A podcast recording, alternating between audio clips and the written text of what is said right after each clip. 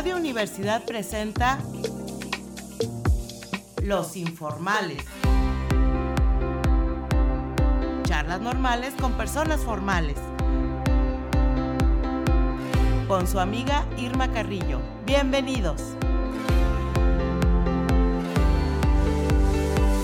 ¿Qué tal amigos? Muy buenas tardes a todos los amables radioescuchas que nos acompañan en esta edición de Los Informales. Ya saben que nos pueden escuchar a través de las frecuencias 88.5 de FM y 91.9 de en San Luis, perdón, y 91.9 eh, de FM en Matehual, o bien a través del el enlace de, de Radio Universidad de la UASLP. También ponemos a su disposición sus comentarios y opiniones a los teléfonos 826-1347 y 826-1348. Y el día de hoy tengo un super invitado de lujo.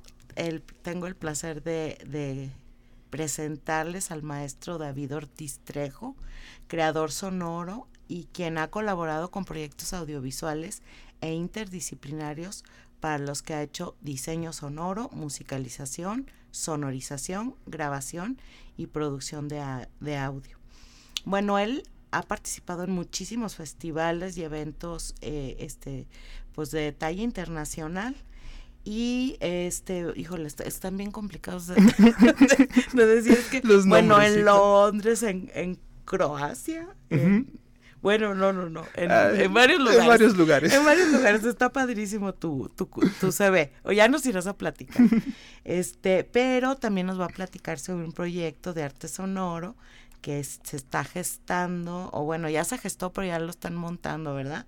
Con el maestro Gustavo Galván, al quien le mandamos un afectuoso saludo. Saludos. La señorita Claudia Teresa Martínez y la bailarina Natalie Rodríguez. Bienvenido, David. Hola Irma, buena tarde y muy buena tarde también a tu audiencia y a tu producción. Muchas gracias por la invitación que hacen posible todo esto. Anabel, saludos. Sí, siempre. que está aquí en vacaciones, ¿verdad? Parte importante de todo el equipo, ¿no? De una producción. Muchas gracias por la invitación, la verdad, y muchas gracias por esa presentación. Te lo agradezco mucho. Bueno, oye David, pues vamos a, a empezar a platicar acerca de este asunto del arte sonoro, como que nosotros eh, no asociamos mucho a los sonidos con el arte, salvo que sirvan como para sonorizar por ejemplo, un performance, claro. o no sé, una película, un cortometraje, etcétera, etcétera. Algo acompañado visualmente. Ándale, algo acompañado visualmente, que bueno, es un soporte esencial, ¿no? Yo creo que todos tenemos nuestra banda sonora de la vida. Claro, sí, de hecho un ejercicio, a veces me ha tocado, he tenido la oportunidad de, dar algunas clases de diseño sonoro y de, sonorización para cine y para videojuegos. Y algo que les ponía a hacer era su banda sonora, el soundtrack de su vida. El, soundtrack de tu O sea, en lugar de decirme tu nombre y todo esto, preséntate con las canciones que han marcado tu vida. Y así también nos das una emocionalidad, un desarrollo de personaje y es como claro también. Y sí, claro, o sea, el arte sonoro a veces es muy ambiguo porque como son muchas prácticas de arte, el arte sonoro son varias prácticas con sonido. No es como que se defina eh, concretamente así. El arte sonoro debe a ver, ser ¿Cómo defines tú el arte sonoro? O sea, que digas, el arte sonoro es... El arte sonoro, pues mira, yo diría que el arte sonoro es la manipulación del sonido y la exploración de ese sonido, porque el sonido en sí, como acabas de decir, siempre tiene un referente visual. O sea, somos muy eh, una sociedad visualócrata. no todos, ¿eh? No todos. vivimos en el ocularcentrismo. Sí. Si no, si no vemos, no somos nada. Ajá, exacto. Es, lo difícil porque, em, pues sí, es el sentido que nos ocupa más la entrada de la percepción. Pero el oído también. El oído no se cierra. Cuando estamos dormidos, estamos escuchando. Entonces, a partir de, estas exploraciones y sensibilizaciones que han tenido personas en diferentes épocas, han surgido exploraciones en diferentes áreas. Por ejemplo, si hablamos de música clásica, tenemos eh, el serialismo francés, por ejemplo, el texturismo, son texturas y varias cosas que son con instrumentos instrumentos expandidos que les ponen clavos o tornillos o cosas para que den sonoridades distintas, un piano intervenido, un violín intervenido, un cello intervenido expandido, pero Y eh, en, en, ese sentido es el área como más musical académica, lo más cercano a la academia, ¿no? Yo estudié... Y a, lo que estamos acostumbrados a asimilar, David, porque realmente nosotros educamos el oído, por ejemplo, como dices tú, para escuchar música clásica que tiene un, un cierto ritmo, una armonía, un valor, una intensidad y movimientos, etcétera. Y luego, por ejemplo, también eh, nos gusta la música clásica, pero también nos gusta la bachata, pero también la cumbia, la salsa, etcétera. Habla de los estados anímicos de uno, ¿no? Exacto. Pero a la hora de asimilar el arte sonoro, es como si vieras una pintura abstracta. Lo traslado yo a eso más o menos. Sí, y el asunto es que todo depende de que no estamos acostumbrados a decir, ¿qué significa esto? Y el arte sonoro lo que intenta es, ¿qué significa para ti esto? ¿Y qué sientes? ¿Y por qué significa esto que estás escuchando? Porque es un sonido. Hay algo que siempre repito y es una eh, cita que tiene Lewis Carroll en su libro de Alicia que dice, cuídate del sentido que los sonidos se cuidan a sí mismos. Como diciendo, todo lo que tú escuchas e interpretas en palabras, al final de cuentas parte de ti, cómo lo recibes, desde dónde lo recibes, qué disposición tenías cuando lo, lo escuchas, cómo lo interpretas o lo decodificas y cómo respondes a eso. Claro, como el acto de comunicación. Claro, es exactamente lo mismo, esa percepción tan simple de un sonido, vamos a ponerlo bien claro, porque tal vez en comunicación hay una intención de un interlocutor, pero si hay un grillito en mi cuarto sonando a las 3 de la mañana y no puedo dormir, ¿Cómo lo recibo? A lo mejor se intensifica. Se intensifica, me estresa, pero si estoy en el campo, donde no puedo oír del sonido, donde no puedo cazarlo y sacarlo de mi cuarto, lo filtro y deja de tener presencia. Empiezo a escuchar otras cosas que no son tan comunes. Esos filtros están o vamos en transporte público y empieza que la música de alguien por acá y una plática por allá. Si estuviéramos percibiendo 360 grados todos los sonidos que nos envuelven y no focalizando nuestra atención, sería una locura en nuestra cabeza. ¿no? bueno, ahorita que me estás diciendo eso, fíjate que me acordé de una amiga que tiene tinnitus mm. y que ella lo que hace es que tiene una aplicación con diferentes sonidos, por ejemplo, de ventilador, de lavadora, de, de lluvia, de un río, de un bosquecito, etcétera.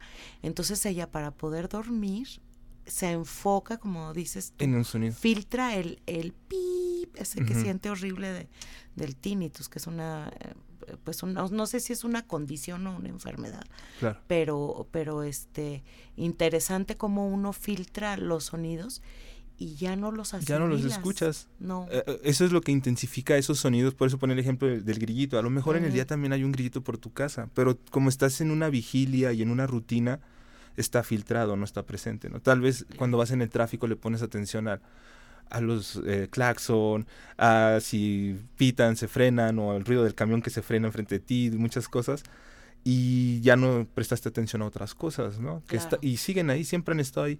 Entonces el arte sonoro creo yo que, que lo que hace es usar el sonido para esa reflexión en muchos campos. Por ejemplo, una instalación sonora está la parte plástica de cómo se montó, sí, está la parte eh, donde la gente puede recorrer y cómo es la accesibilidad y todo esto, pero lo que se busca es que la persona se vacíe. Es como un, eh, ¿cómo dicen? Think tank. Es como, llegas, vacíate y entonces ahora sí, ya que percibiste todo esto, ¿qué sientes?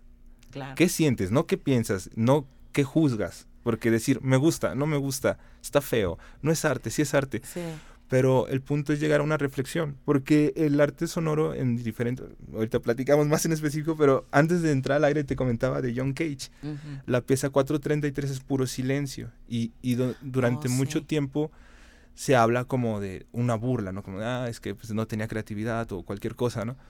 Pero entender que lo que dice es, en un concierto la escucha está en el público y siempre están moviéndose, siempre están raspando la garganta. Claro, esa es la música, ¿no? Ahorita no sé si la audiencia puede escuchar que yo me muevo en la silla y se oye mi, mi cable que está rebotando en el micrófono. Espero que no, producción, perdón. Pero, este, pero sí, o sea, es eso. O sea, e, estas cosas siempre están. Nuestra inquietud, somos eh, cuerpos vivos, pues. O sea, no podemos estar quietos y dejar de hacer sonidos. Y esa es principalmente la cosa, porque él hace un experimento que se meten a una cámara de vacío y se da cuenta que el silencio absoluto no existe. Porque mientras estás vivo, está tu pulso cardíaco, está tu flujo sanguíneo y todo eso son ruidos internos que están ahí. Es una melodía vital para ti que está fluyendo. No, y totalmente sincronizada. Sí. Y eso es algo muy curioso porque la pieza hace reflexionar muchas cosas, en un fenómeno musical, en un fenómeno también porque la música no nada más son notas ordenadas en el espacio y tiempo, también hay silencios y el silencio es bien importante para poder entender el mensaje y poder dar, entregarlo bien de manera clara. Y eso es como esas pequeñas reflexiones han ido surgiendo desde esa área de, del arte sonoro y, y, cada campo ha ido aportando, porque Rosa o interactúa con otras áreas, por ejemplo, hablamos de escultura sonora, ¿no? Que habla mucho de la plástica, habla mucho de todas estas cuestiones que parecerían muy lejanas a la música, ¿no? Em, también tenemos el, la situación de paisaje sonoro, la reflexión de cómo nosotros percibimos nuestro entorno, nuestro contexto, reflexionar cómo construimos nuestra identidad a través de sonidos cotidianos, cómo nos identificamos o cobra valor también culturalmente esos sonidos. Por ejemplo, el, clásico ejemplo, el, de los camotes. Ah, sí. no hay en otro país, creo, quiero pensar aunque no hay... Oye, eso tomamos mucha conciencia. Bueno, ya vino aquí Gustavo a platicarnos acerca de su proyecto del, arte sonoro. el patrimonio del sonoro. patrimonio sonoro, que está padrísimo. Sí, súper padrísimo. Y que luego este, por ahí vi que, va a ser un mapa y claro. tanto padrísimo. Sí, sí. Pero yo creo que se intensificó mucho ahora que estuvimos encerrados y dando clases virtuales y todo, porque pasaba el de colchones que vendan, el, el de los camotes, el, de, las gorditas de horno. El de la basura. No, no, no, yo estaba, así, el camión, el no sé cuál. O tu perrito, ¿no? Que ah, le, sí, se le ocurre ponerse el latoso ahí en ese rato. Sí, sí. No, no, no, este, o no falta el que anda en coche y con el volumen a todo lo que da, ¿no? Pero sí, como comentas, eso es, en pandemia lo pudimos ver y no nada más darnos cuenta de esos sonidos que siempre están ahí y que son rutinarios, no los valoramos. Sino también algo que me pareció curioso a mí es la conciencia que empezó a tener la, gente de la calidad de audio. Antes en una llamada, si se, si se oye granulada la llamada, o sea, el audio de la llamada, no me importa, ¿no? Pero de pronto como es tu medio de conexión durante todo el tiempo era, oye, tu micrófono se escucha mal, hay mucha reverberación. Y yo decía, ah, ¿cómo es posible? Ya la gente habla de estos términos así, así tan, tan cotidianos. Y eso me hace sentir bien porque quiere decir que así como el video, la foto se fue incorporando por las redes sociales, el audio también es importante y se empiezan a dar cuenta. Claro. Y, y en ese sentido es como, ¿qué tanto ocupa nuestro centro de atención en la escucha? Eh, porque somos, decíamos hace rato, muy visuales. Entonces, cuando recolectamos imágenes en videos y en fotos, pero cuando grabamos sonidos, para ser conscientes de qué nos rodea, tanto cuando estamos en el campo como cuando estamos en la ciudad. ¿Qué nos produce el tránsito o el tráfico que hay en la ciudad a ciertas horas de nuestra rutina? ¿Cómo nos afecta y llegamos a trabajar o cómo nos afecta y llegamos a nuestra casa? Sí. Em, ¿Cómo me hace sentir la voz de alguien? Lo que oh, decíamos. no las palabras, la voz. La voz. La pura, el timbre no, de bueno, voz. El que hablen pitudo. Ay, no, no, no. Exactamente. que, que, que tengas todas estas conciencias para saber, eso me produce a mí estos timbres. ¿Pero por qué? Porque son sonidos. Claro. Entonces hay una parte que es psicoacústica que cuando estamos haciendo las piezas también tomamos en cuenta en el diseño el rango dinámico para no lastimar los oídos de la persona. Tenemos un rango dinámico de escucha, ¿no? de 20 Hz a 22.000 Hz. Y se vamos perdiendo. O sea, cuando llegamos a 17 años, ya no escuchamos ese rango que teníamos. Escuchamos hasta 17.000. Y si usas audífonos, estos INER que se ponen, vas perdiendo, vas perdiendo, vas perdiendo. Y ya después tú crees que escuchas, pero escuchas una parte del espectro. y eso es muy mm, curioso. Las personas que utilizan implante coclear no pueden escuchar la música como nosotros la escuchamos a pesar de que tengan el implante, porque las frecuencias no se traducen todas. Entonces, la misma pieza que a todos les puede gustar, a una persona con implante coclear puede que no le guste porque no está escuchando todo el espectro de frecuencias y por ende solo escucha partes aisladas y mm, o quien usa aparatos de sonido digo a mi papá le pasó. Sí, claro. todo el tiempo estaba con el audífono y se quedó sordo. Exacto. Tuvo, le pusieron aparatos y acabó por no ir a los conciertos porque no, ya no lo por, los percibía. o sea, se oye hueco, me decía hueco, con, con gis, sí, eh, cosas así. Exactamente. ¿no? Y es muy curioso porque cuando nosotros, digamos, estamos en el espectro voy a hacer entrecomillado porque está mal usado, pero normal de escucha, en ese espectro no apreciamos esa escucha. O sea, decimos nos gusta, no nos gusta, nos molesta, muy subjetivo.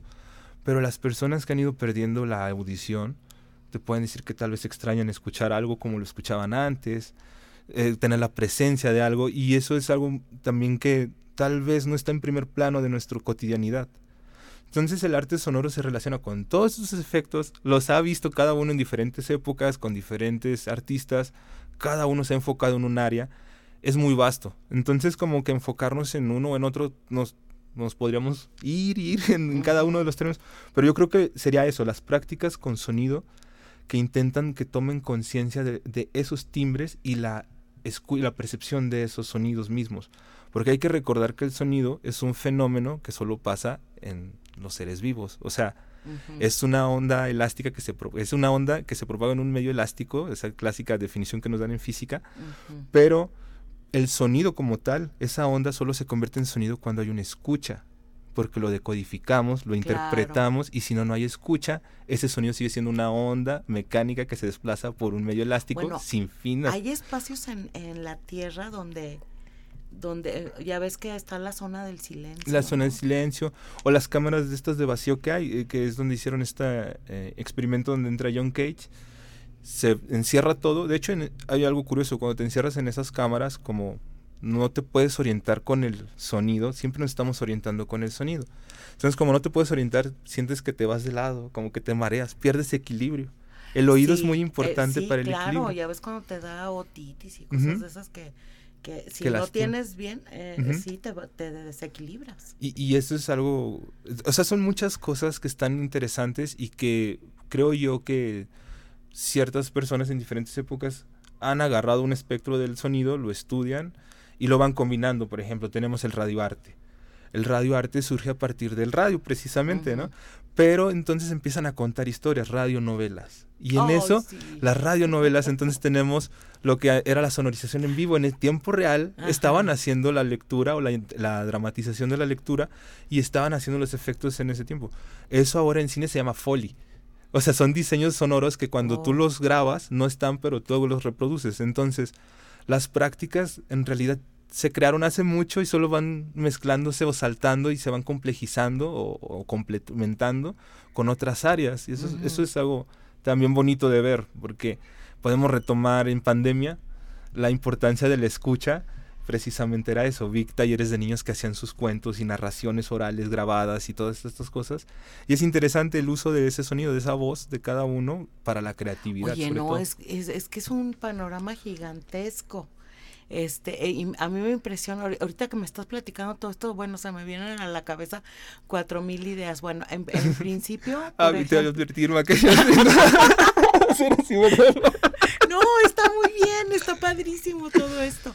Oye, y este, bueno, ¿hay géneros dentro del arte sonoro? Sí, claro. O sea, por ejemplo, tenemos la parte de, de escultura sonora es una y se trata de montar una instala o instalación sonora, escultura sonora, una instalación interactiva o ah, como cuando ponen luces y que tú le, pones la mano y hacen sonidos. Hay, muros de sonidos que se hicieron análogos desde los 60, ¿no? y, soldaban chips 555 que son los que producían el sonido de los Nintendos de antes, etcétera, etcétera. Ah. Y tú te acercabas y tenían eh, fotoresistencias. Entonces con tu sombra se activaba y empezaba a subir según la intensidad de tu sombra o qué tan cercano estabas. Ahora tenemos cosas como Raspberry Pi, que le pone sensores de proximidad, sensores ultrasónicos y varias cosas más así que son tecnológicas para hacer eso mismo. Entonces lo que te digo es, se, se complejiza con la tecnología y se va avanzando en esas prácticas, pero en esencia es lo mismo. En esencia tenemos esta cuestión de, de eh, usar el sonido para que la persona dentro de un espacio intervenido viva una experiencia perceptiva. Y no, no hay como vas a sentir o tienes que llegar a lo que pensó el artista, ¿no? Que era esto. O sea, no, no, es que definitivamente eh, cada quien tiene su, su, percepción. Bueno, vamos a pasar a la sección de Interfolia y seguimos claro. platicando. Sí, sí, sí. Interfolia, libros y páginas sueltas. Y bueno, para quienes interesan leer sobre arte sonoro, y seguramente David tiene muchísima literatura, pero yo me encontré por ahí un libro de un autor que se llama Trevor Bichard, que este, bueno, lo editó en 2019 de hecho, lo pueden encontrar, ¿eh? Libre de, este, de, libre descarga. Ajá, este, en, en las redes. Ajá, lo edita la Universidad Nacional de Quilmes. Eh, este libro fue publicado por primera vez en los años 80 y considerado, considerado ya como un clásico. Eh, eh, el autor nos invita a reflexionar acerca de la música más allá de los paradigmas de altura y duración. Al mismo tiempo nos brinda herramientas estéticas, teóricas y técnicas para comprender una disciplina que en ese momento surgía como un cuestionamiento a los límites en los usos artísticos del sonido a partir de las nuevas tecnologías y que hoy ocupa un lugar central de reflexión artística transdisciplinar, el arte sonoro. Bueno, eh, es un, un, estilo un tanto riguroso, este, pero también accesible y abarca con naturalidad diversos temas que van desde la construcción de una fenomenología del timbre, sus posibilidades de organización, la naturaleza multidimensional del espacio y la gestualidad del sonido, hasta el paisaje sonoro, sus posibilidades metafóricas y la expresión vocal en humanos y distintas especies animales. Bueno, pues eh, está disponible en español este, este libro sobre el arte sonoro de Trevor Bichard. Y bueno, vamos a pasar a la, al bloque de música. Vamos a escuchar una pieza con este instrumento rarísimo que se llama Hang, que se llama Massive Once Again 2011.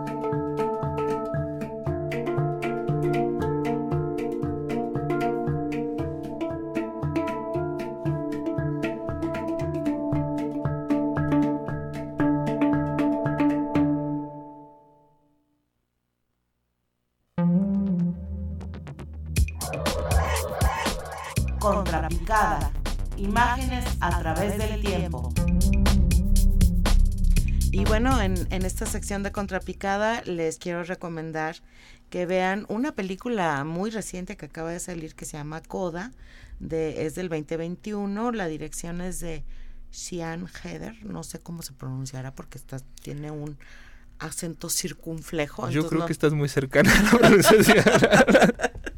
entonces, bueno, pues este, y yo la vi, déjame te digo, en Prime de Amazon. Mm, Ahí está.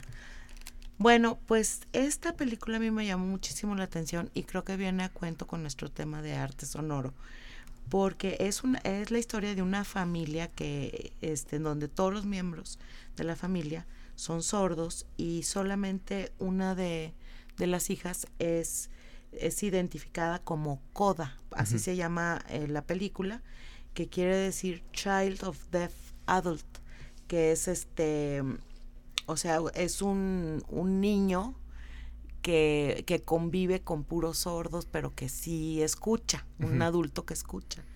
Entonces, bueno, pues es, es este, toda la lucha de, de esta chica, porque casi casi se convierte en el vehículo de comunicación con esta familia, que es una familia de pescadores, con situaciones muy complejas, etcétera. Y finalmente, pues eh, hay un maestro de, de música que descubre en, esta chica una voz maravillosa que por cierto pues el músic el maestro de música es Eugenio Derbez no por eso lo vimos en la alfombra roja en los entonces bueno pues está muy padre la película y, y este y pues sí tiene su mensaje tiene su mensaje. yo yo vi la reseña no he visto la película y vi una entrevista precisamente que le hicieron a Eugenio Derbez y comentaba la de la producción y era algo que comentábamos antes de empezar que los los intérpretes de las, los actores eran personas con eh, deficiencia auditiva, con sordera. Pero los que interactuaban para explicar las indicaciones del eran coda en la vida real. En la vida real, sí, es que para aprender todo ese lenguaje de señas es muy complicado. No, es, demasiado complicado. Y, además cada quien, eh, la mexicana, la gringa. Ajá, cada, uno va haciendo como su personalización de, ese, de, esas señas, de esas señas, ¿no? Que se usan. Y precisamente ayer, antiera, hablaba con un amigo y con su, con su pareja y decían de eso, de que en, en ese sentido las, las, las cuestiones de... Ay, se me fue.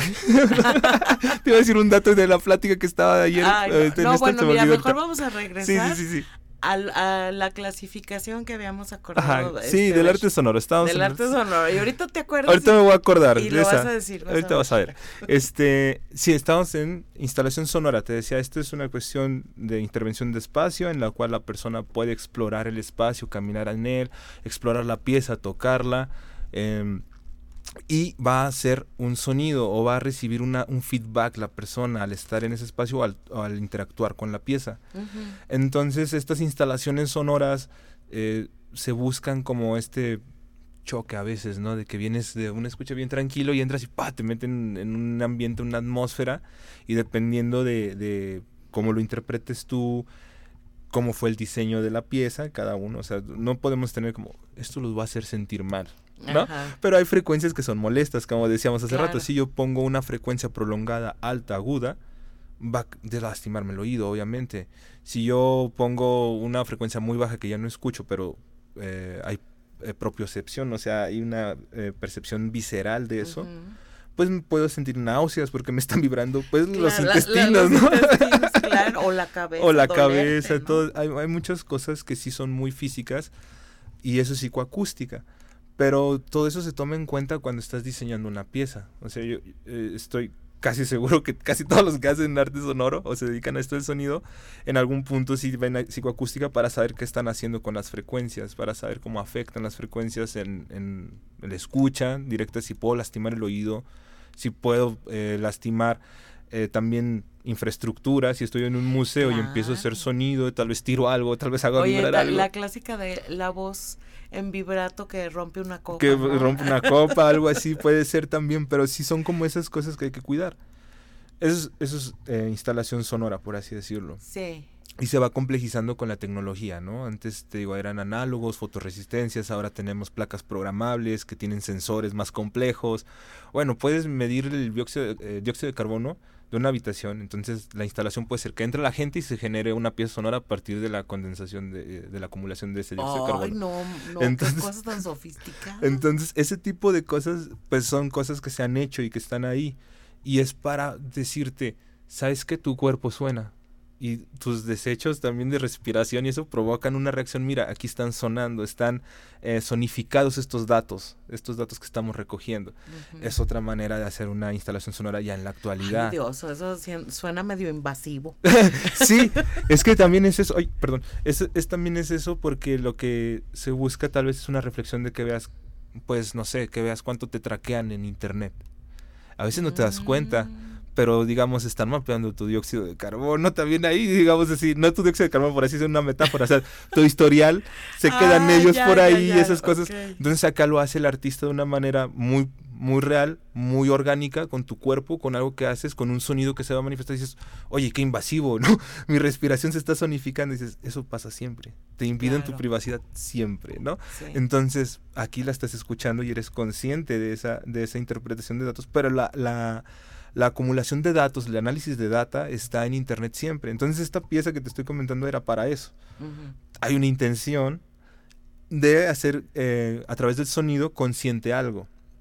digamos, ya ah, están como dirigiendo la acción y el resultado final no es que pongas atención en el sonido, sino que reflexiones, estoy respirando y está sonando, pero oye, y entonces, pues, eh, lo que tú acabas de decir, ¿no? Es invasivo. O sea, siento que, oye, no te di permiso de eh, sonificar mi cuerpo, ¿no? Exactamente, exactamente. Entonces, eh, en ese sentido, cuando tú haces esa reflexión y te dicen, oye, pero estos datos son de tu respiración, pero tú dejas datos todo el tiempo.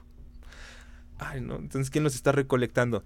Ay, ¿cuánta cantidad, cuántos sonidos escuchaste? Ah, bueno, todos esos datos siempre están viajando. Y esa es como otra intención. De ahí luego tenemos otra rama, sería la acusmática. La acusmática, hace rato comentábamos que parte del radio, o sea, eh, la primera tradición del radio fue las radionovelas y luego empezó Pierre Schaffer. Él estaba en una estación de radio y entonces como tenías los, las consolas con diferentes canales, pues iba metiendo en un canal unas piezas y en otras otras.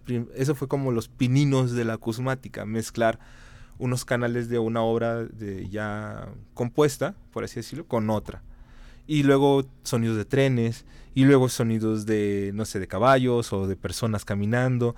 Y todos estos sonidos que grababan con grabadoras de mano, de cinta, iban al bosque, le prendían un play grandotote así y giraban dos carretes de cinta y iban grabando. De hecho, aquí en Radio Universidad tienen unas de esas reliquias ahí, entonces está bien bueno porque te habla de una historia que hay ahí, ¿no? Así como de uso de tecnologías en el radio.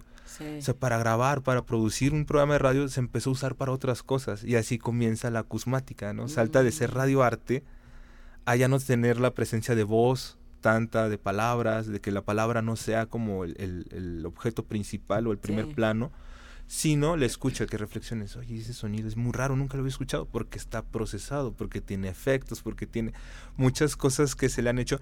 De hecho, si buscan música concreta o música acusmática, pongan así y Pierre Schaffer, y van a encontrar un video donde él lo explica con un ejemplo haciendo una pieza, cortando una cinta magnética como se hacía antes y ahora lo hacemos en computadora, ¿no? Grabamos los sonidos los micrófonos, eh, esa es otra. O sea, cuando grabamos los sonidos, antes pues los micrófonos tal vez tenían sensibilidad o frecuencias, pero no era como tan, eh, tanto, tan sofisticados. Ahorita hablaba de unos micrófonos que graban 360 grados, que te separan canales. Me trajo un micrófono a enseñar David increíble de 360 grados. No, no, no, con una capacidad de... Eh, sí, o sea, en, estos, en este caso ya es una, es una grabadora, por así decirlo, de mano, porque sigue siendo, estas marcas Tascam y Zoom han estado ya desde hace tiempo, ¿no? Desde la carretes. Y ahora nos traen estas cosas y podemos grabar directo. Si te dedicas a eh, realidad virtual o mm. videojuegos, tú grabas con esto, haces tus wall track y cuando tú los metes en tu videojuego para hacer los escenarios que vas caminando y se escucha que se aleja el sonido y todo esto, aquí ya lo tienes, porque tú pusiste esta... Claro, o sea, ¿qué me acabas de decir? Fíjate, nosotros siempre pensamos que el, sonido es plano, pero no, es así. No, no, no. Estamos inmersos en una escenografía. Claro. Vamos por la calle y es una escenografía. Sí. Entonces, esta cosa graba así. Sí, exactamente. Y cuando te, te tienes una experiencia inmersiva. Claro o sea, estás como si estuvieras en el mero como ambiente. todos los sonidos se movieron, se Oh. recrea. Si se va a la derecha hacia arriba en diagonal, y es muy difícil si es plano en estéreo, pero en esto sí te lo captura. Y si cuando lo interpretas en audífonos se escucha. O cuando entras a un cuarto con muchos altavoces, que esos son los festivales de acusmática, Ajá. a veces son multicanal. eh, puede ser cuadrafónico, o sea, tenemos estéreo, dos canales, dos bocinas. Está el 2.1, que son dos bocinas y un bajo. Y luego cuadrafónico, cuatro bocinas. O sea, hay dos adelante y dos atrás. No es difícil de entender, ¿no? Dos Ay, no, derechos. yo me acuerdo cuando salieron los sonidos cuadrafónicos. Ajá. Que te vendían. Pink Floyd fue de los primeros grupos que grabó un disco cuadrafónico. Y, y bueno, luego ya salió octafónico. ¿no? El 5.1 eso lo conocemos todos porque lo tenemos en la casa, ¿no? O sea, los. DVDs noventeros, dos mileros, todos traen 5.1. Ay, sí. Entonces, no sé si los llegaron a escuchar y se supone que te distribuye. Sí. Es un formato que cuando tú mezclas el audio, distribuyes en canales que van. Pero acá son partículas, o sea, trabajas con partículas. O sea, lo pones aquí un loop sonando y es una partícula. Y esa partícula se puede mover con cierta... eh, Frecuencia Ajá, o y con ritmo. cierta autonomía, por así decirlo, como Ah. pasa con los sonidos. Sí. Y en las grabaciones anteriores no podías hacer eso, o sea, como tú dices, es plano y escuchabas como que pasaba algo, todo un sonido, una gama de sonidos y se iba, Sí. pero si- nada más podías atenerte izquierda o derecha. ¿No? Claro. O sea, de escucha, era todo. Sí.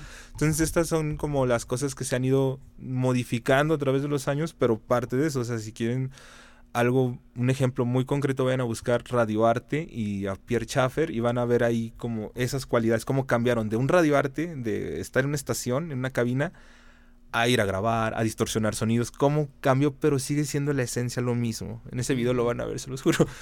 y ya, ¿qué otra, qué otra No, ya nos queda bien poquito tiempo, Híjole, entonces yo pues lo bueno. que quiero es que me platiques Sí. acerca del proyecto. Ah, claro. Este que, que están eh, que están haciendo entre Gus, entre Claudia, este, ¿quién más me dijiste? Y, y Natalie, Natalie. La, la- la bailarina, que La nos va a hacer bailarina. el, el honor de participar con nosotros. Ay, pues este es, este, es un, este es un proyecto que, pues, Claudia y Gus se dedican también a una práctica de- en el arte sonoro. Eh, Gus, como hace rato comentamos, tiene patrimonio sonoro y de hecho es un musicazo, tiene su banda y todo. Sí, Claudia también, o sea, ha presentado en festivales, eh, ha participado en algo de Shakespeare que hizo el C con, no me acuerdo qué embajada, pero ella también estuvo ahí participando, ha participado en festivales de música contemporánea, expresiones contemporáneas por ahí. Entonces es gente que conozco y que sé que trabaja muy bien y nos decidimos juntar a hacer así como una pieza. Cuando empezamos era la idea de hacer una pieza como exprofeso para el Museo Leonora Carrington. Así como, ah, vamos a interactuar con la obra de Leonora por la cuestión del surrealismo, porque en el surrealismo, en el manifiesto, tajantemente te dicen, no existe la música surrealista. y ustedes dijeron ¿qué? A ver, espera. Aquí en la definición del manifiesto también dice que son que si existiera una música son sonidos que se yuxtaponen y se transforman y se modifican en tiempo real. Porque sería un sueño. ¿Qué es la acusmática eso, no? Ajá. Entonces nosotros no estamos proclamándolo y ni es nada nuevo, solamente lo ponemos en la mesa desde lo local y nos animamos a hacerlo. Entonces el 29 de abril Ajá. a las 7 de la noche vamos a estar ahí en una noche de museo presentando esta pieza que hemos trabajado durante todo este mes y medio. Fue así como una pieza hecha específicamente para ese día. Entonces, si gustan acompañarnos para tener una clara idea, porque ese, este concierto, algo que tengo que eh, aclarar ahorita, es que es electroacústica mixta. Van a escuchar acusmática, Ah. van a escuchar música ele- electroacústica, van a escuchar música acústica. Esa era la que te faltaba, la electroacústica. Ajá. En- ah, la electroacústica. Bueno, la Ajá. electroacústica eh, eh, comienza con los sintetizadores, el uso de las grabaciones, distorsiones de todo.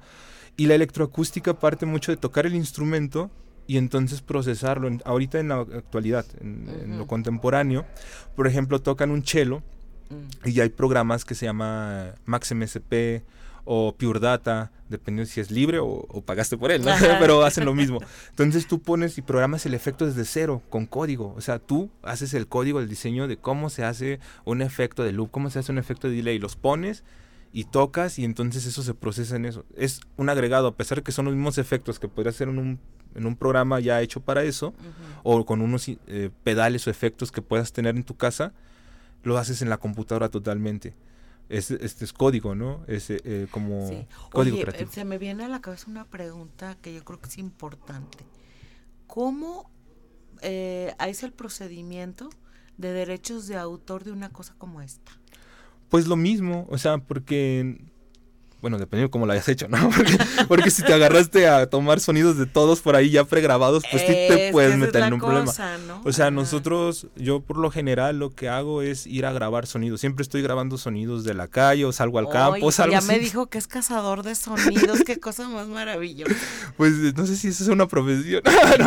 es una profesión. Pero es una pasión de vida. La verdad es que lo que decíamos, la escucha, si tú te sensibilizas, escuchar o sea, vaciarte tu cabeza y quedarte en silencio y escuchar tu entorno, en la naturaleza es más fácil, obviamente. Claro. Pero después ya pones atención y, oye, ese sonidito que está ahí chiquitito lo quiero capturar y vas, te pones los audífonos, ajustas el volumen, grabas y te lo traes, ¿no? ¿Para qué? No sé. Sí, o sea, tú tienes como una biblioteca. Ajá, exactamente. Entonces tienes así como, me imagino todos los sonidos capturados así como en frasquitos. Ajá, exacto. Ahí. Sí, como que tienes tu pequeña colección de mariposas. Ah, dale, como si fueran mariposas, pero sonidos. Sí, exactamente. Y luego ya los vas sacando y tal. Sí, los vas usando dependiendo de, de la intencionalidad. Entonces tienes manera de demostrar que tú los capturaste. Sí, porque, o sea, como son tus sonidos, por lo general el sonido, si se fijan ahorita, cuando entran a la red y quieren subir un video, se bloquean luego, luego los derechos de autor porque el sonido tiene una marca de agua, igual que otras cosas, y es lo más fácil de detectar. Por eso un video te lo van a bloquear por el sonido. A veces hasta si grabaste en la calle y estaba de fondo, se detecta. Eh, tan solo pónganse a pensar, ¿han usado Shazam? Ay, claro, Shazam. Ah, ok, bueno, es el mismo algoritmo, pues. yo, yo todo el tiempo lo estoy eh, usando para que me gusta la música de una película, chasameo, que ya sabes. Bueno, así te detectan. Entonces es muy fácil cuando tú usas sonidos ya que registrados ah, ya te entendía. Entonces, por ejemplo, yo voy por la calle cazando sonidos y de repente se oye una cumbia de Rigo Tobar. Sí. Y entonces a la hora que yo lo subo el video, la cumbia tiene derechos de autor y me bloquean el sonido. O tus samples. O sea, si yo grabé esto, entonces yo voy y registro una colección de sonidos. Yo digo, bueno, estos sonidos son una colección de ríos, sonido de ríos que grabé del altiplano potosino y zona media. Entonces yo voy registro eso, ya tienen esa marca de agua en el código, en, los datos, eh, metadatos. Entonces yo lo registro y cuando se sube a YouTube también se registran esos metadatos. Entonces si alguien los llega a usar, pues va, va a salir que es el sample que está registrado. Ya te llega una mm. notificación. Los samples se pueden registrar. Hace poco me pasó, hay samples que se llaman eh, royalty free, que son libres para que tú los uses. Pero te dicen que tienes que poner la nota cuando tú usas esos sonidos. En tu producción tienes que poner royalty free, o sea, la galería que usaste. Ah, como, fíjate. Como Creative Commons. Sí, claro, sí. Sí, es, es como las imágenes prediseñadas que los diseñadores usamos, pero aquí es con sonidos, ya. exactamente. Entonces, en, ese, en ese, cuando tú haces eso, tienes que ponerlo. Cuando no lo haces, se registra. ¿Qué pasó? Que llegas y pones, ah, ya se hizo una, una pieza, ¿no? Con este sonido. Te lo bloquea Instagram, te lo bloquea TikTok, te lo bloquea todo porque alguien no puso eso y quedó registrado como que era de él ese sonido. Mm. Entonces, ese es... Ese es ¿Y ya te pasó a ti que usaste uno y no le pusiste? No, alguien lo subió, yo quise subir, usé una galería para de royalty free para hacer una pista de música así X, pero lo subes para poner un previo de tu red social y oh, sorpresa, está bloqueado este sample, ¿no? es como un sample, un sample está bloqueado, sí, o sea, son derechos de autor que se cuidan en ese sentido qué tan responsable y consciente eres tú de cómo se maneja eso, pues ya eh, depende de la práctica que pues fíjate que está bien, ¿eh? Porque qué coraje que ahí vas, este, con tu, todo tu equipo en el que le invertiste una la nota. Y, después. Y, para que todo el mundo lo traiga. y hay pues sus páginas también, o sea, no precisamente. O sea, está una página que se llama eh, freesound.org cuando ustedes necesiten sonidos para cualquier cosa, tarea o producción, vayan a esa página, freesound.org. Y ahí los que grabamos sonidos a veces decimos, vamos a subir sonidos gratis para la gente. Y ya, se suben y hay una comunidad que intercambia sonidos y los descargas y no tienen derechos, los puedes usar como quieras. Y, y lo, la única satisfacción que te queda es que colaboraste que tú con lo alguien. hiciste. No, Oye, pues eso está más muy bien que colaboraste para que alguien concretara su pieza o su proyecto, no sé, Oh. porque, porque todos cuando empezamos, no sé, yo cuando empecé no tenía micrófonos. Yo Claro. usé también sonidos de freesound.org. ¿Por qué? Porque ya alguien tenía ese micrófono y había grabado un sonido que yo necesitaba. Entonces, así es como una manera de retribuir, o sea, si te ayudó una Sí. página que tiene recursos gratis, también contribúyele tú de alguna manera, Claro. ¿no? Es- esa esa eh, manera de, de estar enlazados en, en la red, porque yo lo veo, por ejemplo, tú con los sonidos, yo con, con las imágenes, en donde cedes derechos de imágenes a ciertos bancos de imágenes o este como que es un es un rollo muy padre no Sí, este se me hace de buena actitud y Es que se creo yo que también, una cuestión ética, pero también es una cuestión para ti decir, mi materia principal, así mi materia prima, tiene calidad. O sea, no sé, o sea, mi- mis ingredientes con los que cocino siempre yo, ajá le benefician a otros también. Entonces, es como una manera de ver, una metáfora media rara, pero decir, estos son los ingredientes. Mis recetas siempre llevan esto, sí de esta manera y en este formato. Si les sirve, ahí están, y después ves que los están usando y dices, ah, está bien. O Oye, sea, y hay estilos, por ejemplo, tú puedes identificar la pieza del artista fulano, del artista sutano, o está muy Para cañón? serte completamente sincero es después de escucharlas, o sea, no Sí, es así claro. como que diga, ay, ese es el estilo de Parmigliani, ¿no? Entonces ya ese- sí, lo, no. eh, lo necesitas escuchar y, y como que vas encontrando ciertas recurrencias. Por ejemplo, Luigi Russolo, que es el futurismo, también hizo instalaciones, aparatos sonoros, también hizo grabaciones, también hizo música concreta. Cuando el futurismo, el futurismo de los sismos Ajá, de, de- principio del siglo XX. Ajá. Oh, o sea, no sabía que había Sí, versión sonido. eh, el futurismo hace su manifiesto para separarse un poquito de otras corrientes de definirse, pero en esencia, si volvemos a lo mismo, es sonido, máquinas que interactúan, sonidos industriales concretos. Ellos eran más a la tecnología, ¿no? Sonidos de y la industria y todo eso era lo que les gustaba. Entonces, este, eh, por ese lado, pues ahí ya, ya te- nos damos cuenta de que él siempre va a usar maquinaria, él siempre va a usar trenes, él siempre va a porque usar era el rollo de la movilidad. ¿no? tránsito, eh, sirenas de tráfico, o sea, va a usar eso, eso es estilo. Parmigliani va a usar mecanismos pequeños en una etapa de su carrera, mecanismos como resortitos, relojes, así como esas Mm. cositas. Entonces, podemos identificar algunas cuestiones generales de los autores. Pero en mi caso sí te mentiría si te digo, sí, yo escucho y mi oído detecta quién es, sería una mentira ¿Quién total. Este es de tal y este Ajá, es de sí, cual no, no, no, no. Órale, pues. Oye, David, este... Bueno, entonces vamos a recordar a la gente el día 29 en el Museo Leonora Carrington a las 7. A las 7. Va a ser el, el evento. El- es la entrada es a las 7 y nosotros comenzamos como a las 9 más o menos. Por si, Ah, ok. Sí, si solo a quieren llegar a escucharnos. va- va- ah, sí, o al contrario, si se quieren ir antes que empecemos. Sí, claro, va a haber otras actividades ahí, ¿verdad? Va a haber otras Es cosas la ahí. noche del Sí, museo. pero si quieren llegar al concierto es a las 9. Em, electroacústica mixta. Y pues bueno, va a participar con nosotros Natalie, también es una bailarina. Ella estuvo participando en Gilitla eh, la semana pasada, viene llegando de Gilitla en el museo de allá. Ah, Entonces estuvo, bien. viene de acá fresca con estas, y dijimos, vente para acá, si nos haces el favor, vente a bailar con nosotros. Y dijo, sí.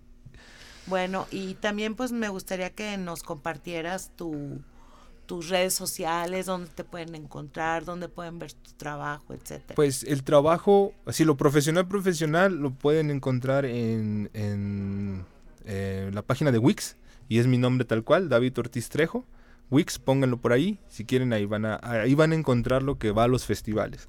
ahí van a Ah, encontrar todo. Muy bien. También tenemos el, el de el SoundCloud también, David Ortiz Ah, Trejo, sí. con el nombre. Ahí van a encontrar las otras piececitas que han sido también en otros festivales se han metido. Ajá. Y redes sociales como Instagram y Facebook, pues manejo a nivel personal, si me quieren agregar, pero Sí, claro, no, no pongo así como cosas así No, bueno, muy pero me imagino que este estarás anunciando en tus redes. Sí, eh, públicamente si quieren entrar ahí en cosas. Instagram y en, y en... Pues para que te sigan. ¿no? Igual. Sí, en Instagram yo creo que es donde más subo cosas y en Facebook a veces son cosas más familiares, pero sí también... Sí, eh, claro. si gustan ahí, eh, Acronic, está como Acronic. Muy bien.